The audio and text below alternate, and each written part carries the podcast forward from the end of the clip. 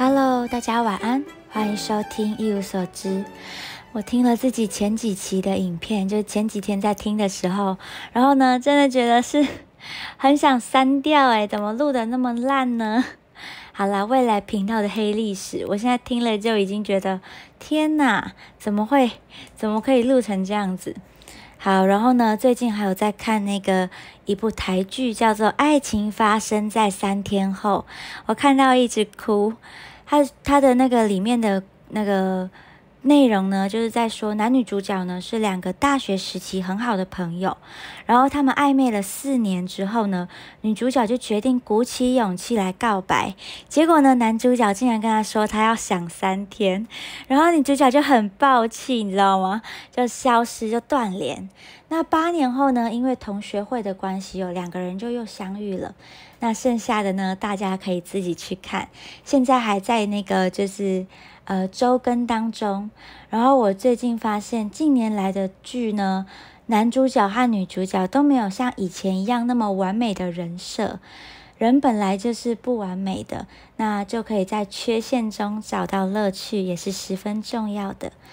那这部剧的哭点呢，其实并不是他们没有在一起，而是因为他们两个是相爱的，但是因为从来都没有说开来，然后两个人都有退缩的时候，就这样阴错阳差的错过了，然后在相遇的时候，看见对方又勾起那个情绪的瞬间，哇，我整个感动到泪喷，超级夸张的。好啦，现在还在周更当中，有兴趣的朋友呢，都可以上 Netflix 去看。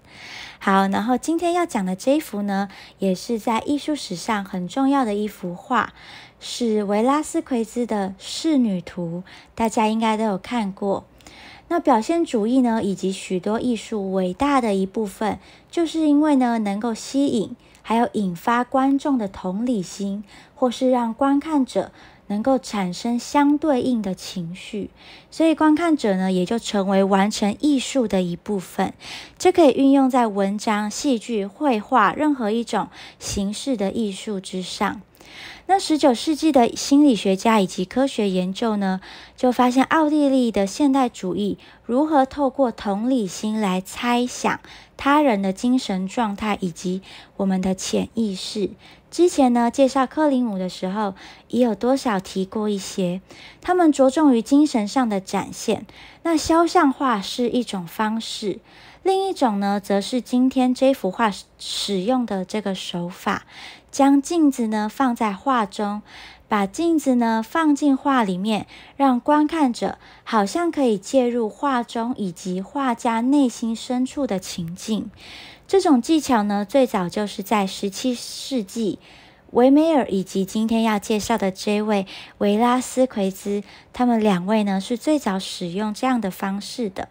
那家大家可以看到哦，这幅画呢是在画西班牙国王菲利普四世的皇宫内饰，在这幅画的中间是玛格丽特公主，以及你们可以看到后面镜子当中国王换皇后。巧妙的呢，形成一张全家福，国王和皇后卡词。当然啦，还有旁边两位侍女陪伴着，还有一个护卫以及两个矮人，一只狗，还有公主呢。后面通道上面是她的管家，准备呢为离开要离开的国王还有皇后来开路。那站在偏左的这位呢？就是画家维拉斯奎兹本人。这幅仕女图当中哦，是艺术家呢首次呢不以肖像画这种主角的方式把自己画在画当中，而是扮演了一个画家，让自己在自己的作品当中有强烈的角色。那也用一面镜子来让观看者看见我们原本无法看到的地方。我们虽然无法真正的看见国王和皇后本人，可是我们可以透过镜子的反射，看见他们在这幅画画的时候所站的位置。那这幅画呢，也受到里格尔高度的赞赏哦。他认为呢，这是群体人物画的典范，也就是直接让观看者入画。